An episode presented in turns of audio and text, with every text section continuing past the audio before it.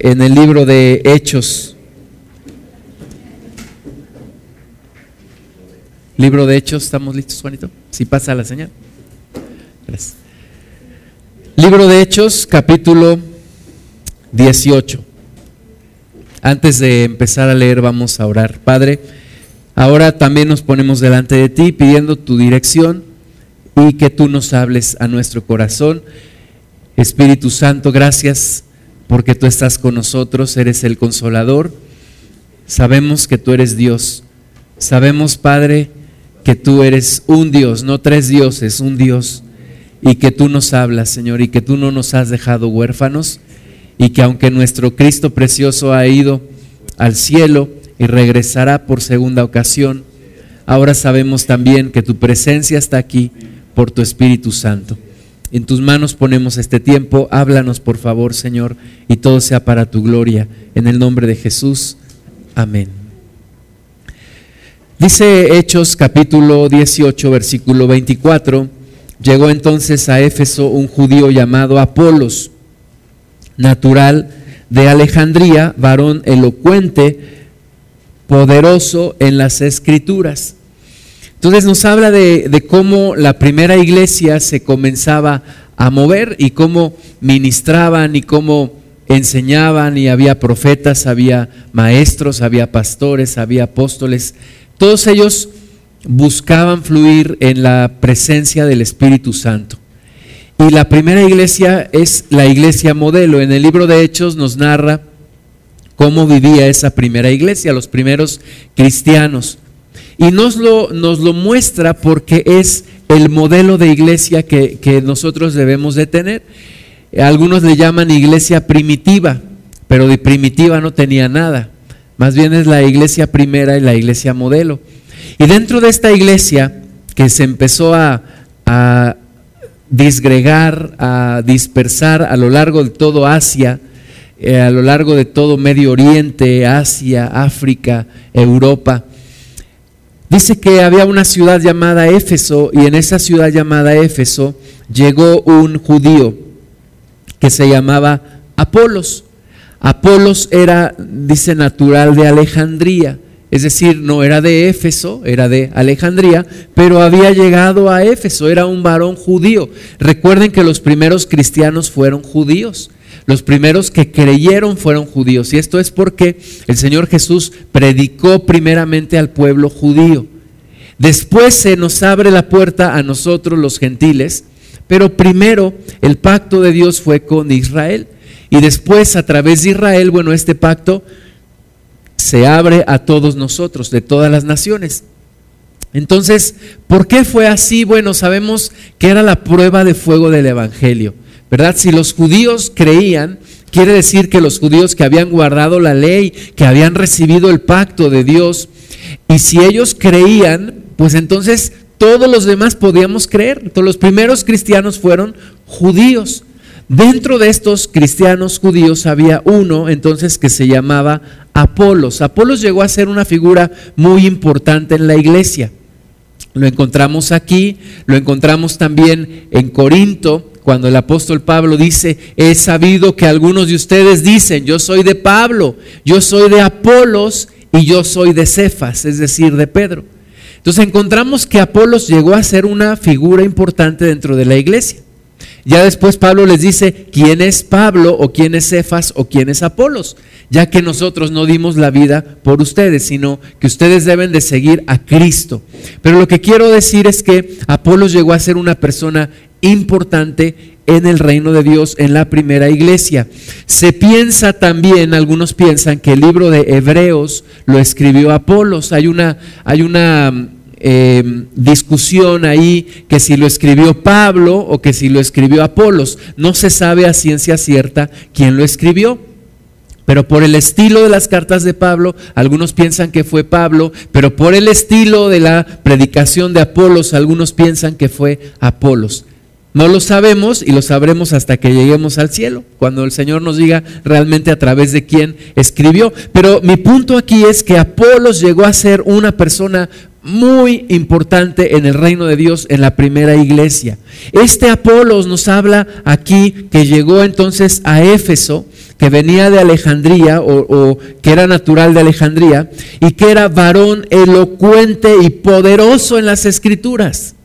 Así como vemos que el apóstol Pablo dominaba las escrituras, era, dice la Biblia que él era aventajaba más que ah, en, la, palabra, en, en la ley, en las tradiciones judías, aventajaba a sus contemporáneos. Es decir, era un varón judío, realmente un hombre entregado a su religión.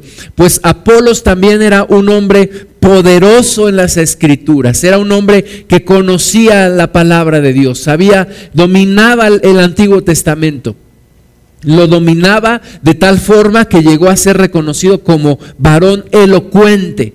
Es decir, sus predicaciones, sus mensajes, sus cartas, eh, su comunicación era elocuente. ¿Qué quiere decir elocuente? Muy bien ordenada. tenía un principio, tenía un fin, tenía un desarrollo, tenía un contenido en la Biblia, en el Antiguo Testamento. Entonces era un varón elocuente y poderoso en las escrituras. Dice el versículo 25, este había sido instruido en el camino del Señor.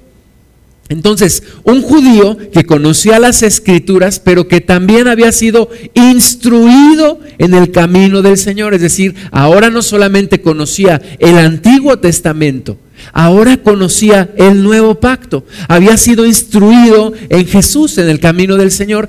Había creído y ahora él predicaba el Evangelio también. Dice que siendo de espíritu fervoroso.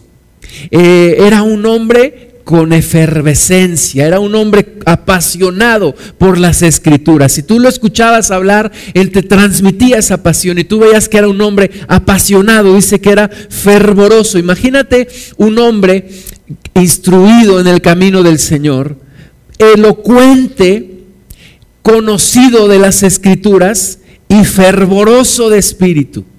¿Qué, qué impacto debe haber sido poder escuchar a Apolos? Y entregado a la predicación, un varón que podía predicar, sabía de lo que predicaba, conocía el antiguo, el antiguo pacto, sabía de lo que hablaban los libros de la ley, identificaba a Cristo en cada uno de ellos, convencía a los judíos de que Jesús era el Cristo y tenía una efervescencia, un espíritu fervoroso dice que hablaba y enseñaba diligentemente lo concerniente al Señor. Era un varón además diligente. Es decir, conocía mucho, se apasionaba, pero tenía diligencia además para predicar lo concerniente al Señor. Les hablaba a las personas, se metía a enseñarle a las personas con ese espíritu fervoroso que él tenía. Pero dice aquí al final del versículo 25, aunque, había un aunque. Y el aunque es, solamente conocía el bautismo de Juan. Fíjate, a este hombre le hacía falta algo muy importante e indispensable para predicar el Evangelio. Solamente conocía el bautismo de Juan. ¿Qué quiere decir esto? No conocía el bautismo del Espíritu Santo. El mismo Juan les decía a los que él bautizaba, yo los bautizo en agua para arrepentimiento. Es el primer paso. Recuerden que Juan fue el profeta más grande de todos los hombres, de todos los tiempos. Pero Juan decía, yo les bautizo en Espíritu Santo, en perdón, yo les bautizo en agua para perdón de los pecados, para el arrepentimiento. Pero dijo Juan, pero viene detrás de mí uno que es mayor que yo, porque es antes que yo de quien no soy digno de desatar la correa de su calzado. Dijo, Él les bautizará en Espíritu Santo y fuego. Entonces, el bautismo de Juan es el bautismo de arrepentimiento. Pero viene otro bautismo que dijo Juan, el que viene detrás de mí, aunque es antes que yo, que es Jesucristo, Él les bautizará en Espíritu Santo. Y todavía los discípulos, antes de que el Señor Jesús fuera al cielo, el Señor Jesús les dijo, quédense en Jerusalén hasta que reciban la promesa de mi Padre, de la cual yo les hablé, el Espíritu Santo. Entonces, es indispensable tener el Espíritu Santo. No podemos nosotros servir a Dios sin el Espíritu. en nosotros. No podemos conocer a Dios sin el Espíritu Santo. No es una, una situación que solo algunos puedan tener. No es un lujo tener el Espíritu Santo, es una necesidad, es algo imperante. Las personas que creemos en Cristo necesitamos tener el Espíritu Santo. Necesitamos recibir el Espíritu Santo. Este hombre Apolos, fervoroso en espíritu, instruido en el camino, varón elocuente y poderoso en las escrituras, le hacía falta algo fundamental, el Espíritu de Dios en su vida y que pudiera predicar del Espíritu Santo. aunque solamente conocía del bautismo de Juan. Entonces, ¿de qué predicaba? Pues predicaba del bautismo de Juan y predicaba del arrepentimiento y predicaba del perdón de los pecados y predicaba de que Jesús había ido a la cruz y que Jesús era el Cristo. Pero no podía predicar del, Espíritu de Dios, no podía predicar del bautismo en Espíritu Santo. ¿Por qué? Porque solamente conocía el bautismo de Juan, el bautismo en agua. Durante mucho tiempo la iglesia ha ignorado el bautismo del Espíritu Santo. Los primeros discípulos, los primeros cristianos se movían en, en, comunión con el Espíritu Santo, siempre hacían señales y prodigios por el Espíritu de Dios, pero hubo un tiempo en donde todo eso se acabó en donde la iglesia comenzó a adoptar prácticas paganas, empezaron, eh, copiaron la jerarquía romana, la trajeron a la iglesia, hicieron de la iglesia una organización y no un organismo, y empezaron a institucionalizar la iglesia. Y el Espíritu Santo, ¿qué hizo? Sencillamente se retiró. O la iglesia lo sacó. Pero Dios ha estado despertándonos en los últimos años en, las últimas décadas con la presencia del Espíritu Santo en la iglesia. Porque dice el libro de Apocalipsis que Jesús está a la puerta y llama. Fíjate, hemos sacado a Dios de la propia iglesia de tal forma que Jesús está afuera, a la puerta, llamando, está tocando a la puerta. Si está afuera es porque lo sacamos de la iglesia. La iglesia sacó al Espíritu Santo. Y en estos días, de nuevo, Dios está visitando, tocando a la puerta para entrar a la iglesia. El Espíritu Santo quiere entrar en la iglesia. Y nosotros tenemos que conocerle. Entonces, Apolos solo conocía el bautismo de Juan. Era un hombre instruido, de nuevo, instruido en las escrituras, poderoso en palabra, poderoso en las escrituras, varón elocuente, diligentemente predicaba, pero le hacía falta el Espíritu de Dios. Vamos a hacer un espacio aquí y vamos a ver Segunda de Corintios, capítulo 3, versículo 6. Segunda de Corintios 3, 6. Dice, el cual asimismo nos hizo ministros competentes de un nuevo pacto, no de la letra, sino del espíritu, porque la letra mata, mas el espíritu vivifica. La letra mata, mas el espíritu vivifica. Cristo nos hizo ministros competentes a todos nosotros de un nuevo pacto, no de la letra. El Nuevo Testamento no es la nueva ley. El Nuevo Testamento nos habla de un nuevo pacto, un pacto completo, un pacto que incluye todo lo que Dios reveló en el Antiguo Testamento. Pero nos dice que la letra por sí misma mata, pero el Espíritu vivifica. Si tú solamente te enfocas en leer la Biblia, pero nunca recibes la presencia del Espíritu Santo, vas a terminar en condenación. Porque te vas a dar cuenta que no puedes cumplir con la ley, no puedes cumplir con la palabra de Dios. Necesitas el Espíritu Santo que te vivifica. ¿Por qué la letra mata? Porque la letra condena, porque la ley condena, porque por la ley nosotros no podemos alcanzar la salvación. Pero el Espíritu vivifica, ¿por qué? Porque por la fe en Cristo yo puedo ser salvo y por la fe en Cristo yo recibo el Espíritu Santo y el Espíritu Santo me hace capaz de cumplir con la ley. Me transforma en mi interior.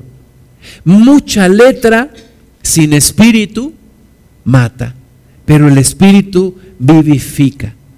Entonces, tenemos nosotros la necesidad de recibir el Espíritu Santo. En el siglo pasado, a principios del siglo pasado, hubo un gran avivamiento allá en la ciudad de Los Ángeles, en una calle llamada Azusa. Un hombre, un negrito, tuerto, empezó a buscar la presencia de Dios, empezó a buscar el Espíritu Santo empezaron a, tener reuniones de oración y el Espíritu Santo los visitó. Y empezó una corriente nueva dentro del protestantismo. ¿Verdad? Nos llaman protestantes, ¿por qué? Porque Martín Lutero protestó, dijo yo no estoy de acuerdo con lo que hace la iglesia y, y, pegó ahí en su parroquia una serie de argumentos en los cuales él no estaba de acuerdo. Él buscaba la reforma de la iglesia, pero la, iglesia lo expulsó y de ahí nace un, lo que se conoce como un cisma dentro de la iglesia. Y de ahí nace el protestantismo, en los luteranos, los calvinistas, etc. Pero todos estos grupos, enfocándose en la, en la palabra de Dios, lo cual es, está, está bien, pero hacía falta algo indispensable la manifestación del Espíritu Santo. La manifestación del Espíritu Santo. Y en esa calle de Azusa, en la ciudad de Los Ángeles, el siglo pasado, a principios del siglo pasado, empezó una nueva corriente que ahora conocemos como el neo, los neopentecostales, los nuevos pentecostales que buscan, que buscamos la manifestación del Espíritu Santo. ¿Por qué? Porque la letra mata, pero el Espíritu vivifica. Yo necesito tener el Espíritu Santo en mi vida. Entonces, Apolos tenía la letra, pero no tenía el Espíritu. Y no podía continuar de esa forma. La letra mata, pero el Espíritu vivifica. Cuando tú empiezas a conocer la Biblia, empiezas a conocer la palabra de Dios, te das cuenta de todo lo que hiciste mal delante de Dios y empiezas a pedir perdón. Pero llega un momento en el cual, si no tienes cuidado, empiezas a sentirte sofocado y en condenación. Porque te das cuenta que tú no puedes cumplir con la palabra de Dios. ¿Cuándo es cuando empiezas a recibir libertad? Cuando el Espíritu Santo viene a tu vida, empieza a transformar tu interior y te das cuenta que ahora puedes cumplir con las ordenanzas de Dios. Hasta que viene el Espíritu Santo a ti. Hasta que recibes un cambio en tu interior.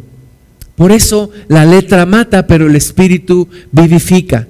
Entonces, regresando a Hechos 17, Apolos solamente conocía el bautismo de Juan y comenzó a hablar con denuedo en la sinagoga.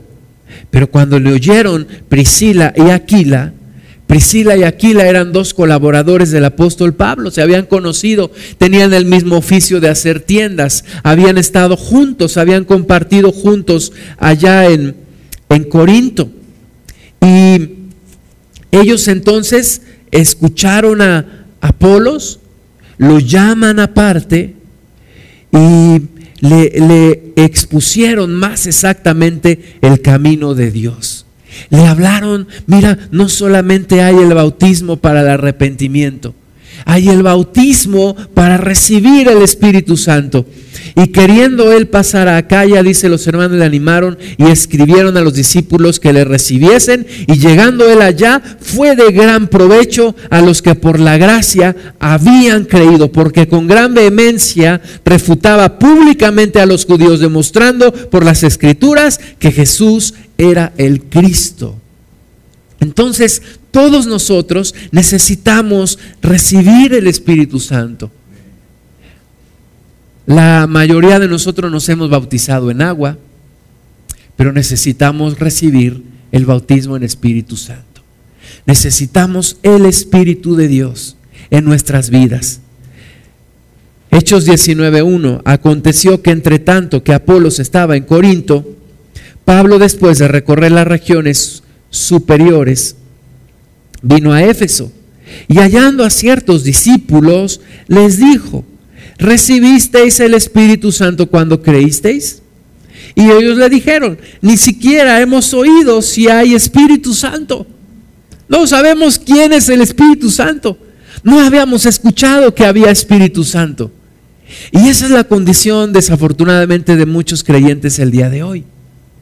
¿Quién es el Espíritu Santo? ¿Dónde está? ¿Lo tengo? ¿Está conmigo o no está? ¿Quién es? ¿Es una paloma? ¿Es Dios? ¿Es la fuerza activa de Dios? ¿Quién es el Espíritu Santo? Necesitamos conocer el Espíritu Santo. Necesitamos recibir el Espíritu Santo. Necesitamos llenarnos del Espíritu Santo. A ciertas corrientes de, la iglesia cristiana les dio miedo estas manifestaciones del Espíritu de Dios y se cerraron a estas manifestaciones. Y dijeron, podemos ser engañados porque puede ser que un demonio nos engañe. Y se cerraron y dijeron, nosotros no aceptamos esto. Y no creemos en la manifestación de los dones de lenguas, y no creemos en los milagros, y no creemos en muchas cosas. Pero desconocen al Espíritu de Dios. Nosotros no podemos ser desconocedores del Espíritu Santo, como estos discípulos conocían a Cristo, pero Pablo les preguntó, ¿recibieron el Espíritu Santo cuando creyeron? Ellos dicen, pues ni siquiera habíamos oído si hay Espíritu Santo. ¿Quién es? Entonces dijo, ¿en qué pues fuisteis bautizados? Ellos dijeron, en el bautismo de Juan. ¿Cuál es el bautismo de Juan? Bautismo en agua para arrepentimiento. Dijo Pablo, Juan bautizó con bautismo de arrepentimiento, diciendo al pueblo que creyese en aquel que vendría después de él. Esto es en Jesús, el Cristo. Cuando oyeron esto, fueron bautizados en el nombre del Señor Jesús. Fíjate, no habían sido bautizados en el nombre del Señor Jesús. Por eso fueron bautizados de nuevo y habiéndoles impuesto Pablo las manos sobre ellos, el Espíritu Santo, y hablaban, vino sobre ellos el Espíritu Santo y hablaban en lenguas y profetizaban. Algunos dicen, ¿A poco la única señal del Espíritu Santo es que hablo en lenguas? No es la única, pero es la más evidente. Es la más evidente. Orar en lenguas. Pablo le dijo a la iglesia, yo quisiera que todos oraran en lenguas. Y les dijo, yo oro en lenguas más que todos.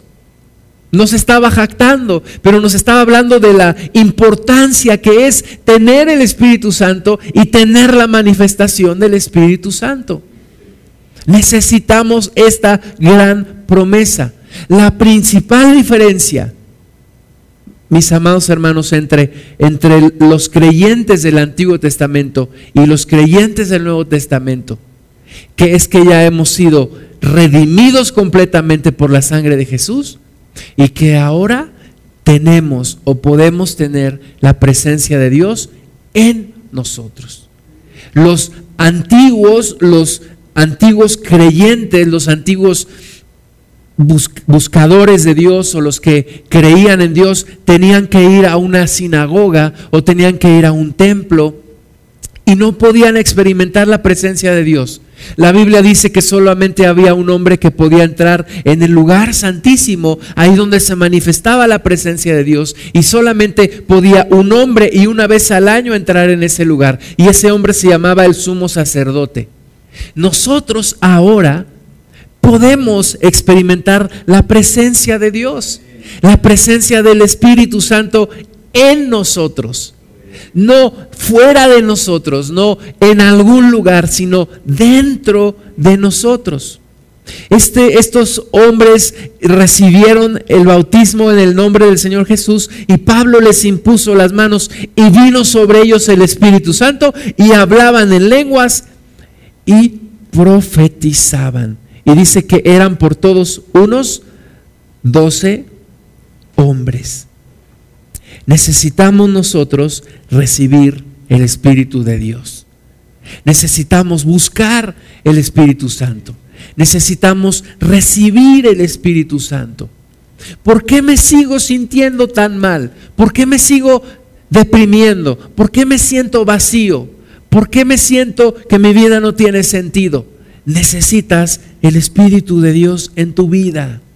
Necesitas la presencia del Espíritu Santo. ¿Por qué no puedo abandonar este pecado? ¿Por qué me siento esclavo del pecado todavía? ¿Por qué tengo una vida igual que cuando no me acercaba a Cristo? Porque necesitas encontrarte con el Espíritu de Dios.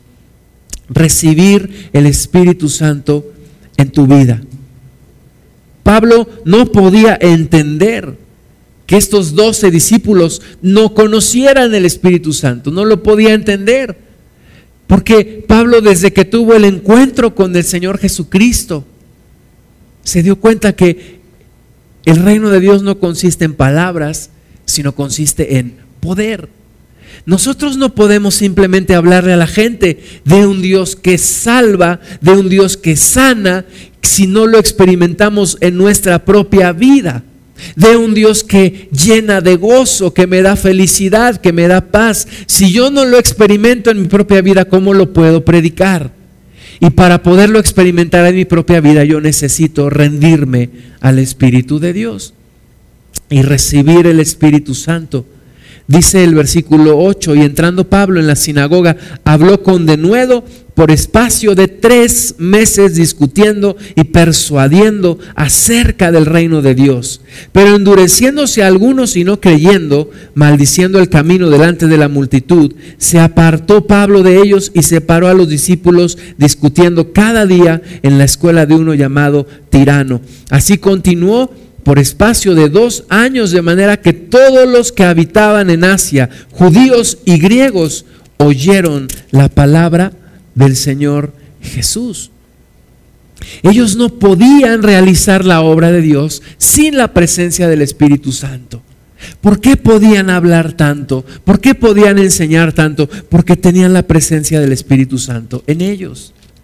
¿Por qué nosotros se nos acaban de repente las palabras y ya no sabemos qué hacer y vamos inventando cosas y la iglesia inventa cosas y la iglesia se desvía? ¿Por qué? Porque nos hace falta más de la presencia del Espíritu Santo en nosotros. Y cuando el Espíritu Santo está en nosotros, podemos predicar la palabra, podemos hablar de un, de un verdadero evangelio del reino de Dios. Pablo se quedó allí por dos años, dice que no hubo judío o griego que no escuchara la palabra del Señor Jesús. Y hacía, versículo 11, hacía Dios milagros extraordinarios por mano de Pablo. Es lo que hoy necesitamos, que Dios haga milagros extraordinarios por medio de la iglesia. ¿Cómo lo va a hacer cuando el Espíritu Santo nos llene? Cuando el Espíritu de Dios esté en nosotros de una forma rebosante, de una forma extraordinaria. Dice el versículo 12, de tal manera que aún se llevaban a los enfermos los paños o delantales de su cuerpo y las enfermedades se iban de ellos y los espíritus malos salían.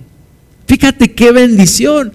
Con la ropa del apóstol Pablo, la, gente se llevaba la ropa, lo ponía con los enfermos y sanaban. Y si tenían demonios, los demonios salían al instante. Era una bendición ser lleno del Espíritu Santo.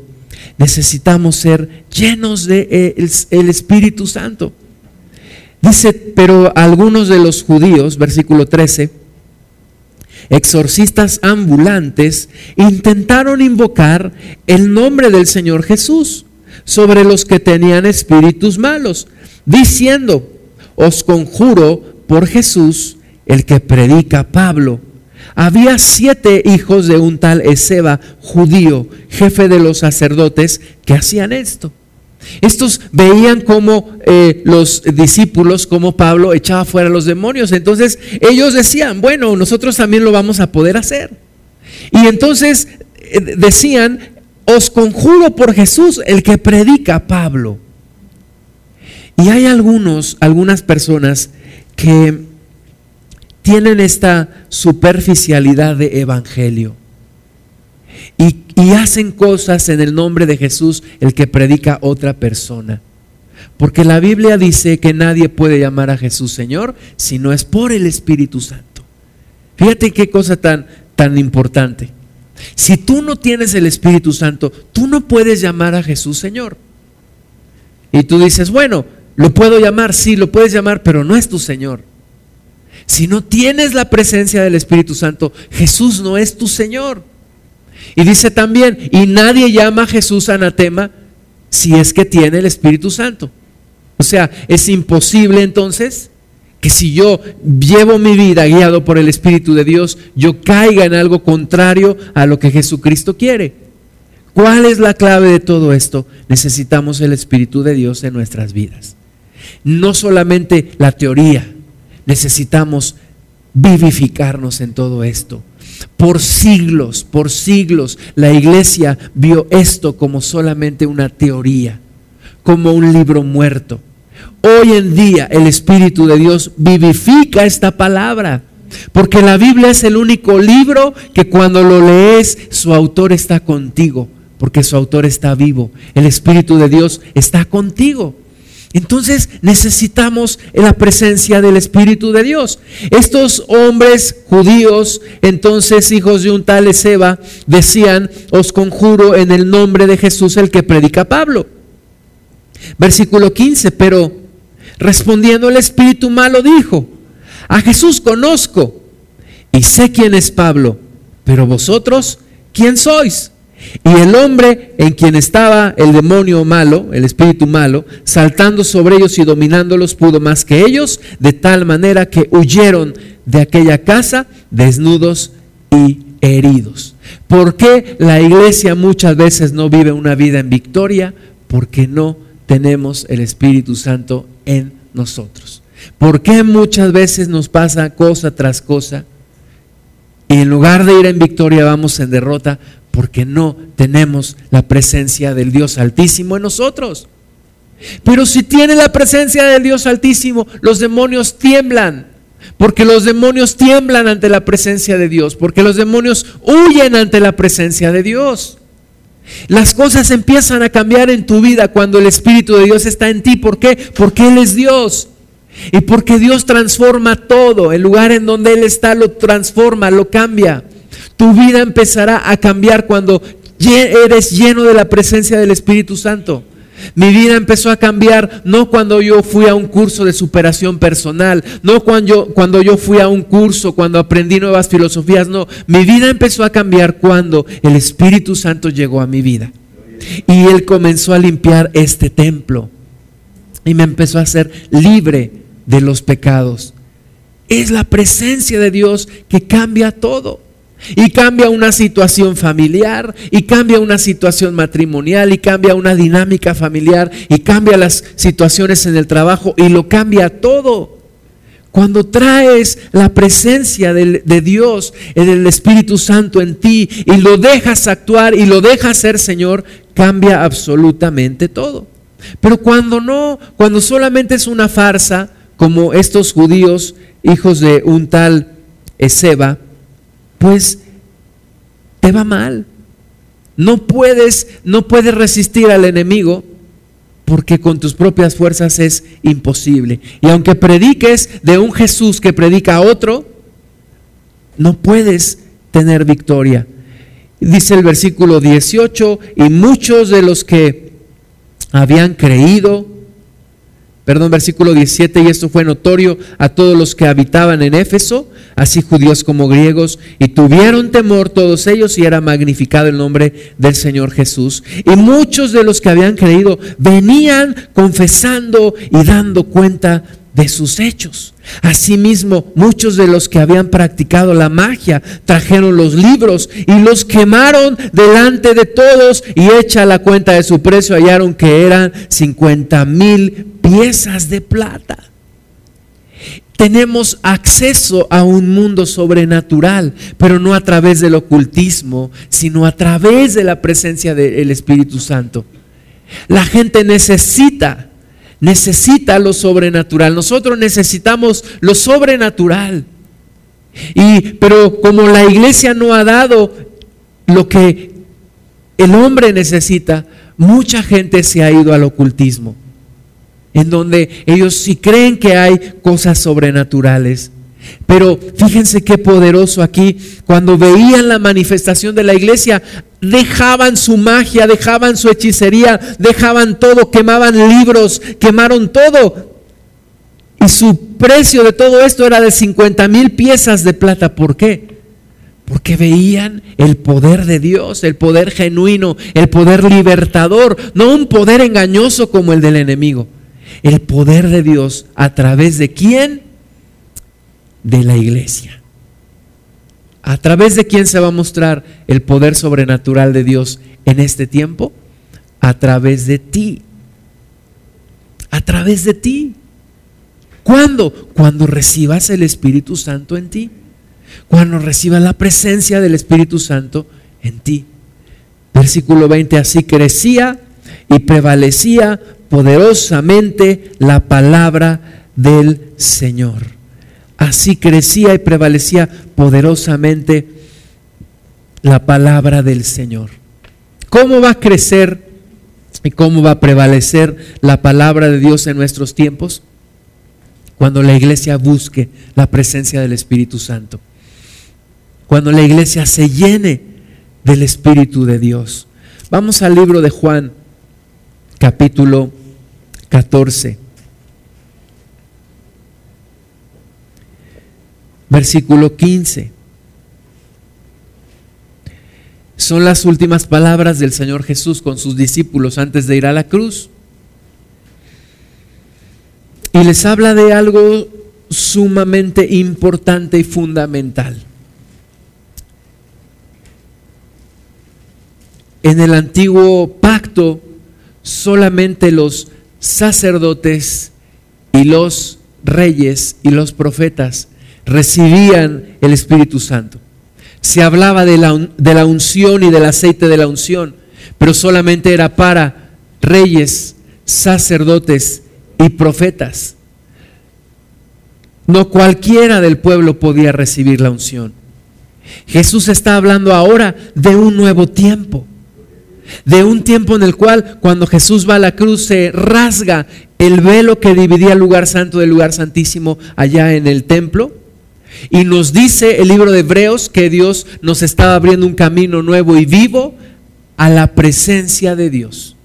Entonces, ahora todos recibimos, si nos entregamos a Cristo, si creemos en Él, si nos rendimos a Él, recibimos el Espíritu Santo. Porque dijo Pedro, para ustedes es la promesa y para todos cuantos el Señor llamare. Entonces, la promesa es para todos nosotros. Dice aquí en, en, Juan capítulo 14, versículo 15, si me amáis, guardad mis mandamientos, les está diciendo el Señor Jesús. Si me amas, guarda mis mandamientos. Yo no puedo decir que amo a Dios si no guardo sus mandamientos. ¿Cuál es la señal de que yo amo a Dios? Que guardo sus mandamientos. ¿Cuál es la señal de que yo amo a Cristo? Que yo guarde sus mandamientos. Ahora, ¿cómo le hago Jesús para guardar tus mandamientos?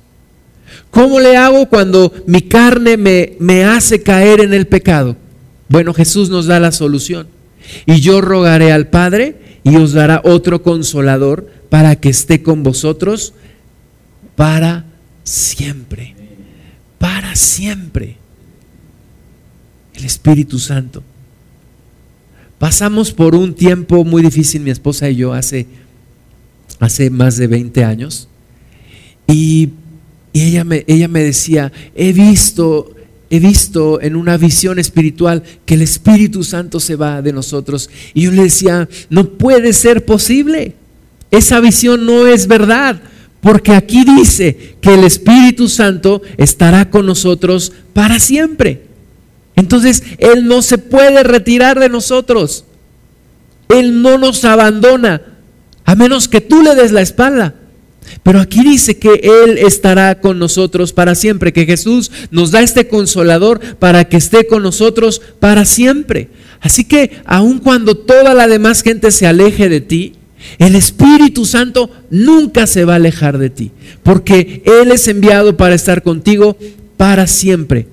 Dice Jesús, el Espíritu de verdad, al cual el mundo no puede recibir, el mundo no puede recibir el Espíritu Santo.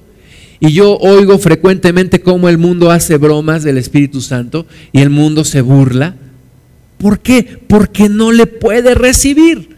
No entienden que el Espíritu Santo es Dios. No entienden que Jesucristo dijo, cualquiera que blasfeme, cualquiera que diga algo en contra del Hijo del Hombre puede ser perdonado. Pero aquel que blasfema contra el Espíritu Santo, ni en este siglo ni en el siguiente puede ser perdonado. Entonces tenemos que ser muy cuidadosos en nuestro trato con el Espíritu Santo. El mundo no le puede recibir porque no le ve ni le conoce. Pero vosotros le conocéis porque mora con vosotros y estará en vosotros. Fíjate, aquí Jesús nos, nos muestra la gran diferencia. Jesús les dice, el Espíritu Santo, ustedes sí lo conocen porque mora con ustedes. Y alguien pudo haberle preguntado a Jesús, ¿y dónde está? Y Jesús hubiera contestado, está en mí. Ustedes le conocen porque el Espíritu Santo está en mí. Todavía no dentro de ustedes. Por eso les dice, porque mora con vosotros y estará en vosotros. Estará en ustedes. El Espíritu de Dios que moraba en Jesús como hombre, estará en cada creyente.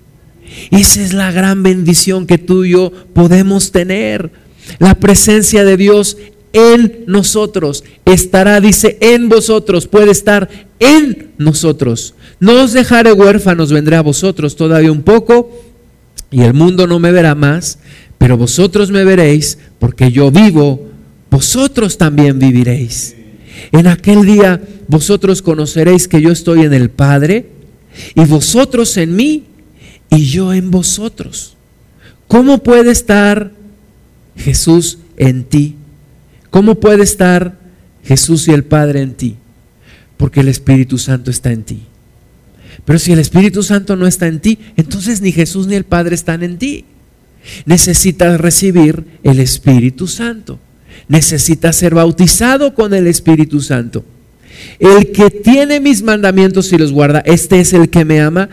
Y el que me ama será amado por mi Padre, y yo le amaré y me manifestaré a él. Le dijo Judas, no el Iscariote, Señor, ¿cómo es que te manifestarás a nosotros y no al mundo? ¿Cómo es que Dios se manifiesta a la iglesia y no al mundo?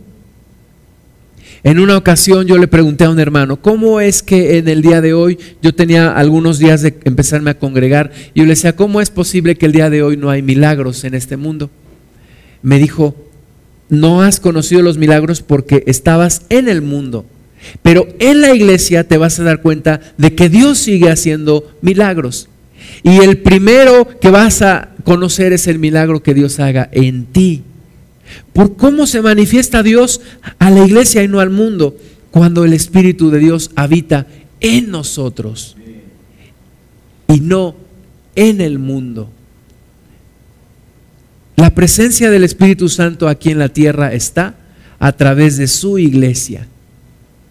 Cuando la iglesia sea retirada de esta tierra, se acabó este mundo, porque se acabó la presencia de Dios en este mundo.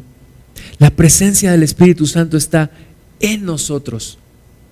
Y la manifestamos allí donde estamos, allí donde vamos. El Espíritu de Dios está ahí. Eres, por eso Jesucristo dijo que somos luz, que somos sal. Porque el Espíritu de Dios está en nosotros. Entonces, donde tú quieras que vayas, allí, aunque haya tinieblas, tú llevas una luz porque llevas la presencia de Dios en ti. Respondió Jesús y le dijo, el que me ama, mi palabra guardará, y mi Padre le amará, y vendremos a Él, y haremos morada con Él. ¿Cómo es que el Padre y Jesús hacen morada conmigo? El Espíritu de Dios viene a mi vida. El que no me ama no guarda mis palabras, y la palabra que habéis oído no es mía, sino del Padre que me envió. Os he dicho estas cosas estando con vosotros. Mas el consolador, el Espíritu Santo, a quien el Padre enviará en mi nombre, Él os enseñará todas las cosas y os recordará todo lo que yo os he dicho. Esa es la bendición que recibimos nosotros. El Espíritu Santo que nos recuerda, que nos enseña todo lo que Jesucristo nos ha dicho. Lo necesitamos, mis hermanos. En estos tiempos finales necesitamos la presencia del Espíritu Santo urgentemente. Urgentemente, así como la primera iglesia era guiada por el Espíritu Santo, se llenaban del Espíritu de Dios, el Espíritu Santo hacía maravillas en medio del, en medio del pueblo, así nosotros necesitamos hoy el Espíritu Santo. Lo necesitamos urgentemente. Ezequiel 36 es parte de la promesa de Dios para su pueblo. Ezequiel 36, 25. Esparciré sobre vosotros agua limpia y seréis limpiados de todas vuestras inmundicias y de todos vuestros ídolos os limpiaré.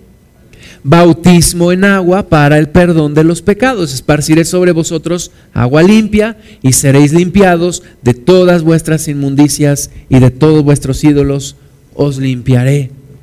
Os daré corazón nuevo y pondré espíritu nuevo dentro de vosotros y quitaré de vuestra carne el corazón de piedra y os daré un corazón de carne. Fíjate, Dios promete quitarnos el corazón de piedra, ponernos un corazón que siente y darnos un espíritu nuevo dentro de nosotros. versículo 27. Y pondré dentro de vosotros mi espíritu y haré que andéis en mis estatutos y guardéis mis preceptos y los pongáis por obra.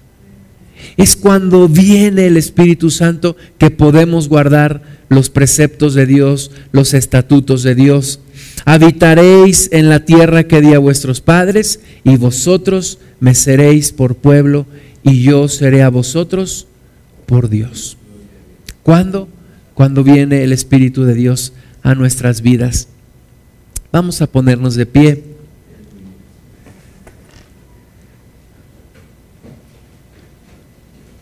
Y si tú has deseado la presencia de Dios en tu vida, el Espíritu Santo en tu vida, vamos a orar si será por primera vez que Él venga a tu vida o si, o si será una nueva etapa en, en tu relación con Él, no importa. Pero vamos a orar, vamos a orar que sea el Espíritu Santo llenándonos en el nombre de Jesús. Dice la palabra de Dios que primero es necesario el bautismo en agua para arrepentimiento. Primero es necesario que nos arrepintamos de todo pecado. Primero es necesario que le pidamos perdón por todo pecado. Yo te quiero pedir que entres en un momento de intimidad con Dios. Si gustas cerrar tus ojos, gustas arrodillarte como tú desees y que empieces a pedirle perdón al Señor por lo que tú has hecho. Y yo pediré perdón por lo que yo he hecho delante de Dios. Primero, el arrepentimiento y el arrepentimiento abre las puertas a su presencia. Pedro dijo, vendrán de la presencia del Señor tiempos de refrigerio. Vamos reconociendo nuestra condición delante de Dios. Vamos pidiéndole perdón. Padre, estamos delante de ti sabiendo que nadie puede ocultarte nada. Y aunque lo pudiéramos ocultar de las personas, Señor, no podemos ocultarlo de tu presencia. Padre, perdónanos, perdónanos, Señor. Perdónanos todo pecado, Señor. Perdónanos todo pecado, Padre.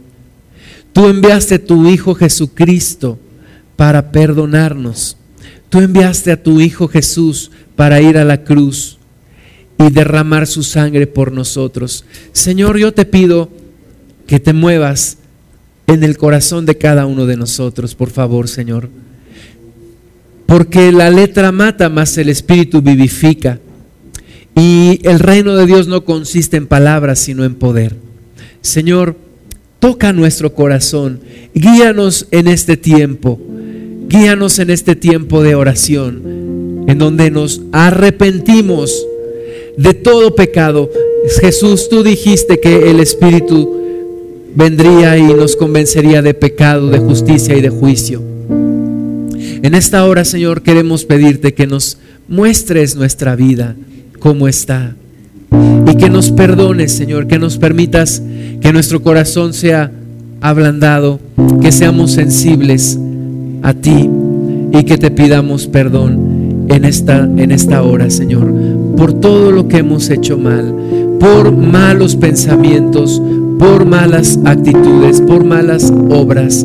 Espíritu Santo, Padre Jesús, Dios amado, perdónanos. Perdónanos la falta de diligencia en acercarnos a ti, la negligencia, el amor a nuestros deseos y concupiscencias. Perdónanos, Señor, la mentira, la suciedad. Perdónanos, Señor, el engaño, la maledicencia, la ira. Perdónanos, Padre Santo, la lujuria. Perdónanos, Señor, la lascivia. Perdónanos, Padre, la manipulación. Perdónanos, Señor, las enemistades, los pleitos, los celos, las inseguridades. Perdónanos, Señor, los adulterios, las fornicaciones. Perdónanos, Padre, todo lo que está oculto al mundo, pero que delante de ti no está oculto. Perdónanos, Señor, y ayúdanos.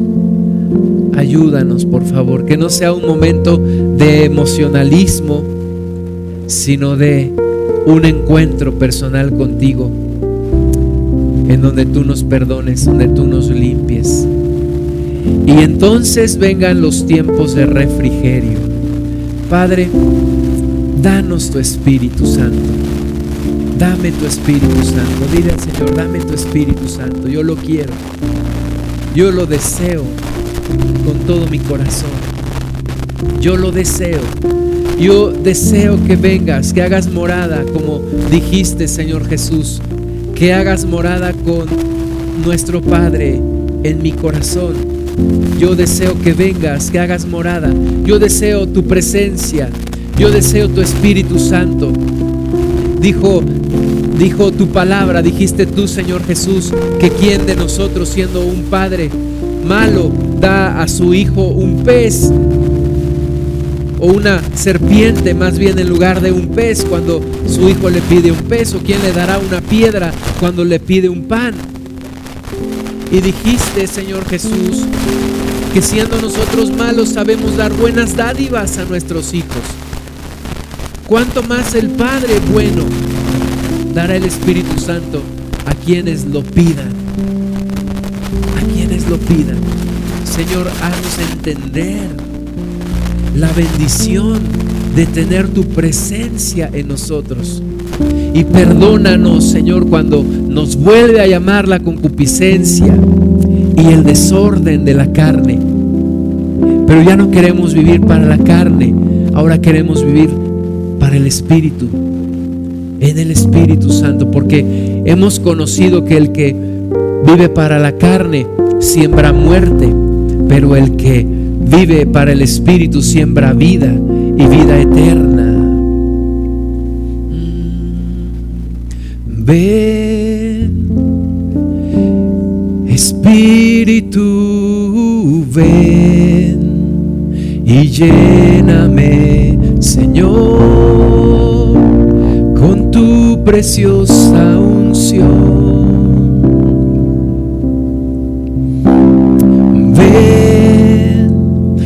Espíritu, ven y lléname, Con tu preciosa unción.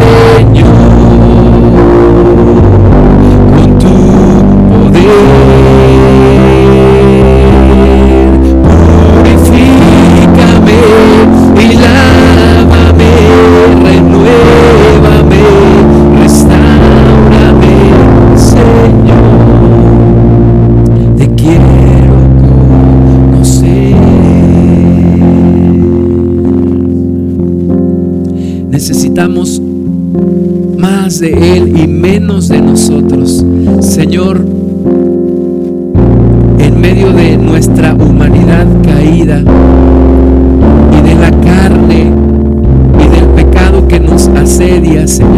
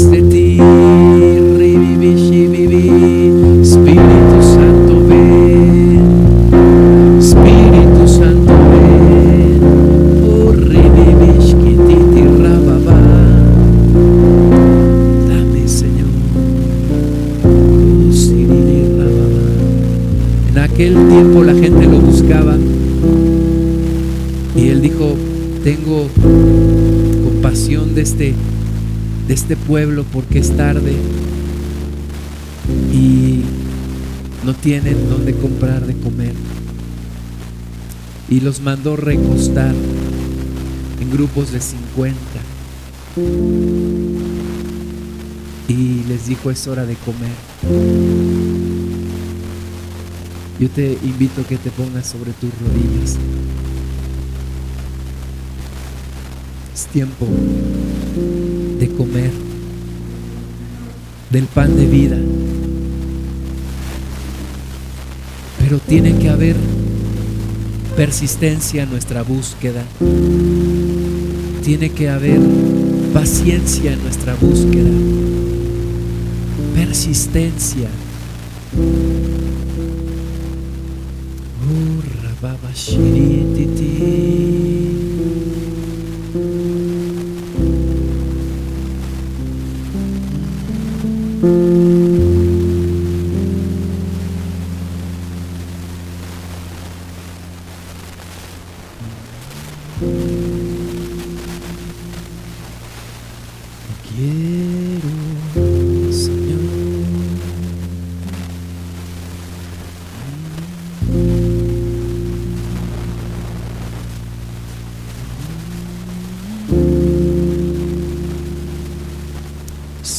Sirititi, rababa, sibibi. El Señor te dio unas cuerdas.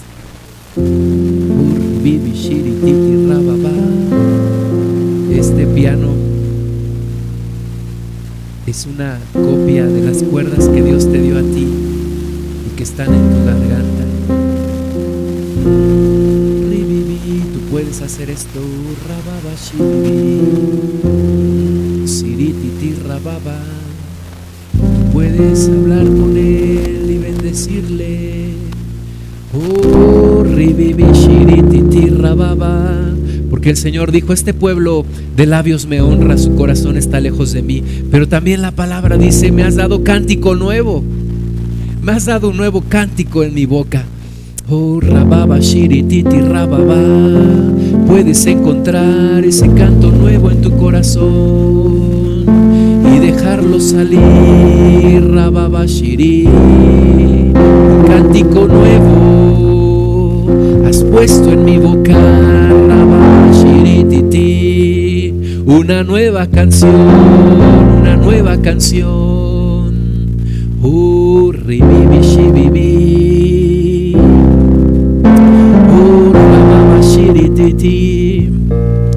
y quitaste el manto de luto y pusiste uno de alegría.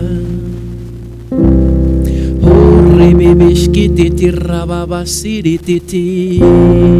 y temblarán de la paz que yo te haré, y temblarán de la paz que yo te daré, y de toda la obra que haré en ti, rababashkititi rababa.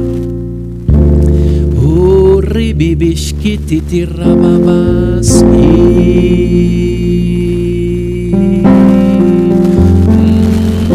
Siriri rababashi bibi. Oh, sirititi rababasi. Ishkititi rababa. Muchos quisieron ver lo que ahora tú puedes ver. Que ahora puedes vivir. El Espíritu de Dios está sobre ti. El Espíritu Santo está sobre ti y está en ti. Abre la puerta de tu corazón y dile, entra Señor, entra Señor, rababashkititi rababa, oh ribibishkititi rababa, oh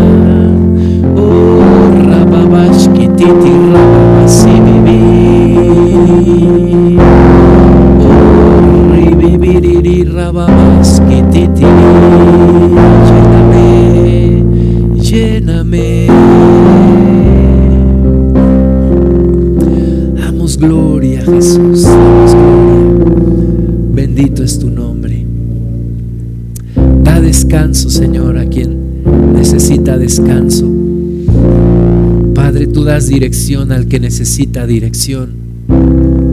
Tú das consuelo al que necesita consuelo. Tú traes paz al que necesita paz. Gracias,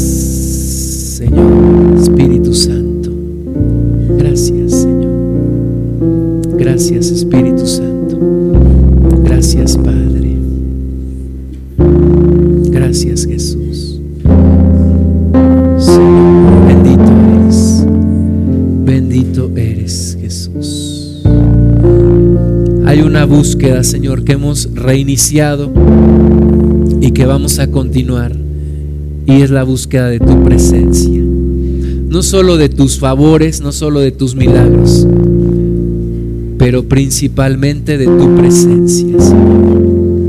Bendito eres, en el nombre de Jesús.